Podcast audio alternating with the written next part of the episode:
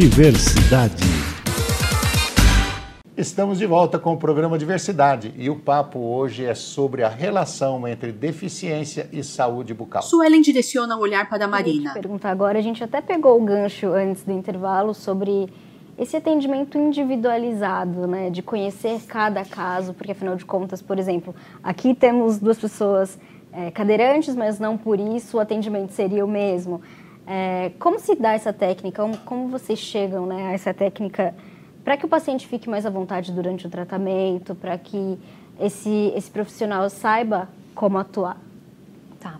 É o seguinte, Suelen, eu acho assim, toda pessoa que vai fazer um tratamento odontológico, tenha uma deficiência física, motora ou não, é, a gente precisa conhecer a saúde dessa pessoa, porque a gente costuma dizer, né, você nunca vê uma boca andando sozinha por aí. Então, sempre que você vai é, fazer alguma, um, algum procedimento, e geral, muitas vezes os procedimentos odontológicos são invasivos.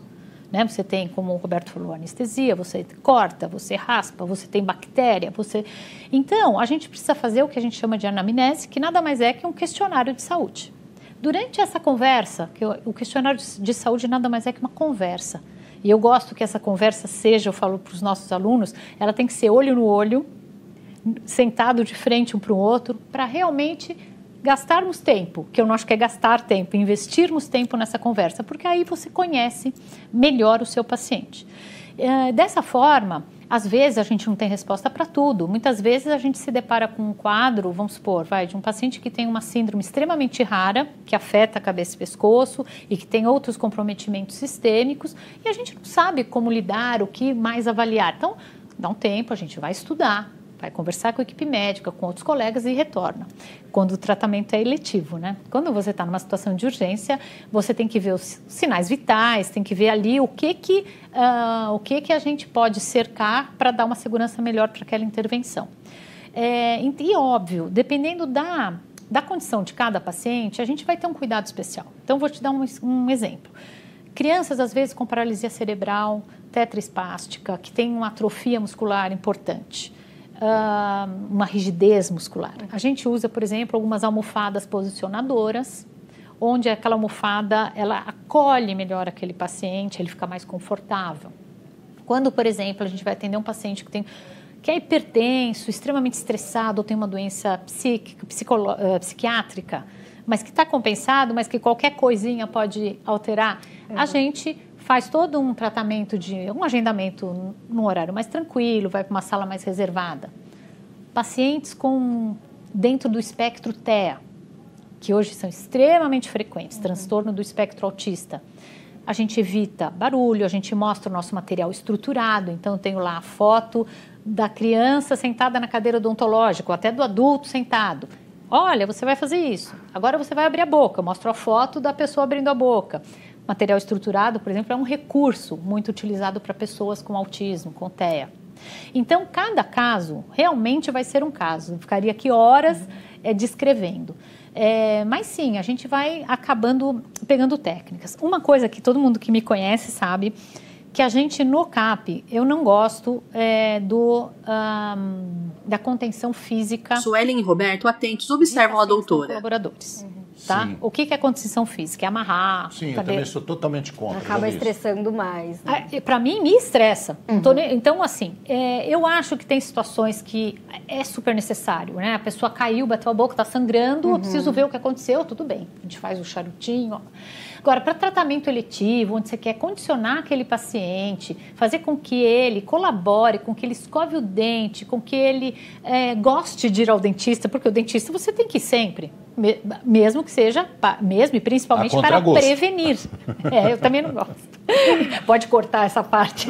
Mas ninguém gosta de, ai, que bom, vou no dentista. Não. Então, assim, a gente tem que tornar a coisa o mais agradável possível. E a gente já perdeu, assim, tem, tem muitos pacientes com deficiência intelectual importante, não colaboradores, que a gente consegue condicionar, que eu falo condicionar, os psicólogos não gostam muito dessa palavra, mas enfim, eles passam a colaborar com o tratamento.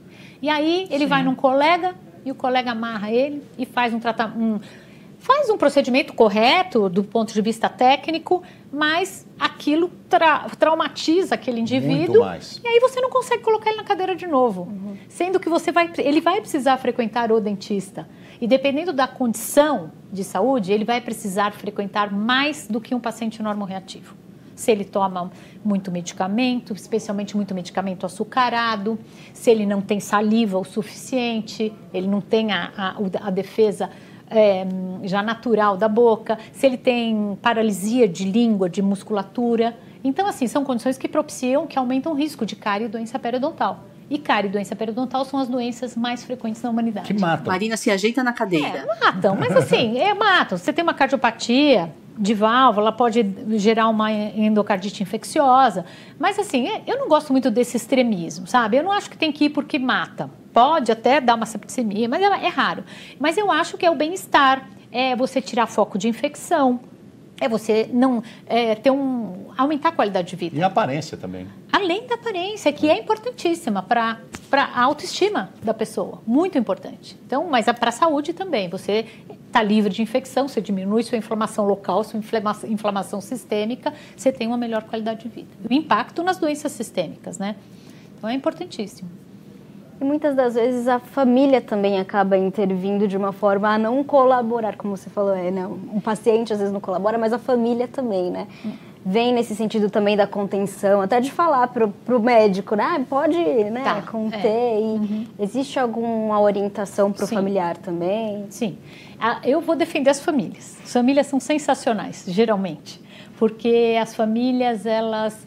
é, eu acho que o cuidador é, de qualquer condição que precise, que exista, né, de cuidado, ele é uma pessoa que tem que ter um olhar. O cuidador, ele é, é, ele, ele é muito importante no contexto de saúde e de, e de bem-estar do, do seu cuidado.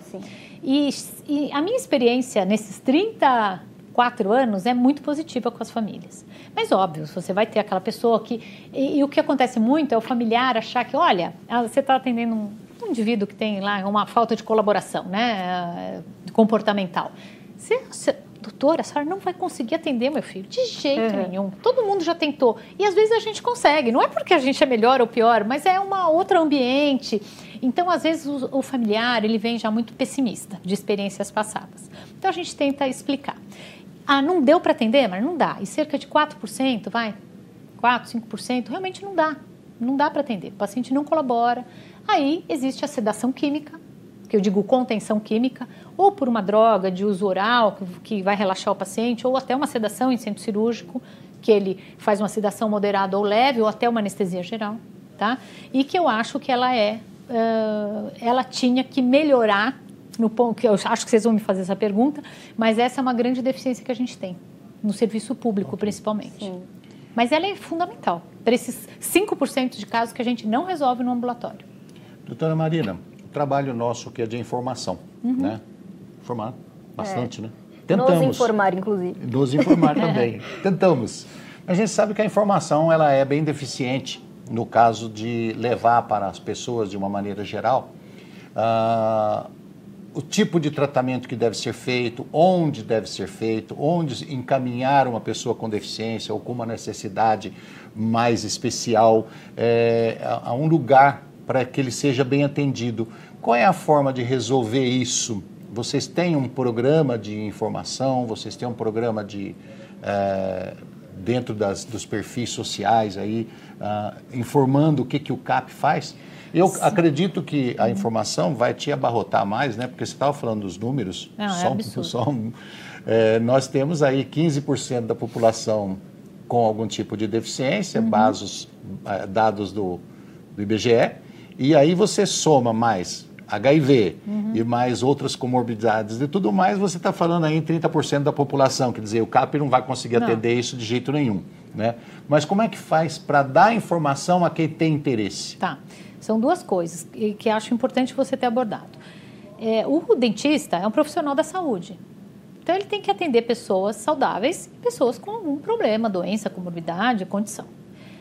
A quando essa doença, comorbidade, condição é mais complexa e exige muitas, é, muita experiência, alteração de protocolo, aí cabe o serviço especializado. Então, se a gente for atender, por exemplo, todas as pessoas hipertensas, não dá, é impossível. Então, o dentista, como profissional de saúde, ele tem que estar preparado para atender pessoas é, com, com as doenças mais comuns aí da nossa sociedade, mesmo que sejam intelectuais, de, de doenças com, que afetem o intelecto, síndromes de malformação, enfim.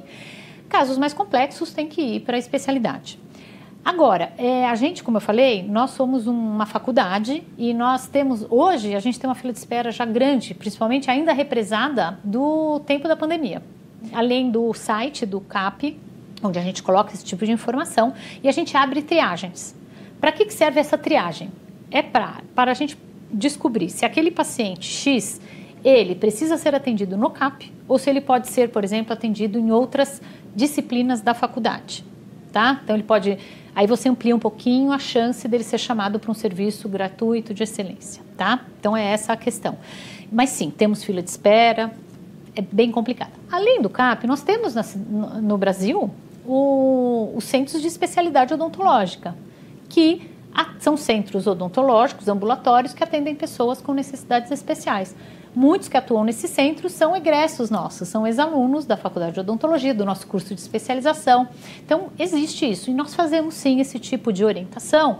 Às vezes não podemos receber o paciente, não temos vaga, e aí a gente tenta sim, através da assistente social e mesmo através da nossa informação, direcionar esse paciente para o UBS próximo à casa dele ou pra, já para o CEL, para o Centro de Especialidade Odontológica apropriado e assim por diante. Ok.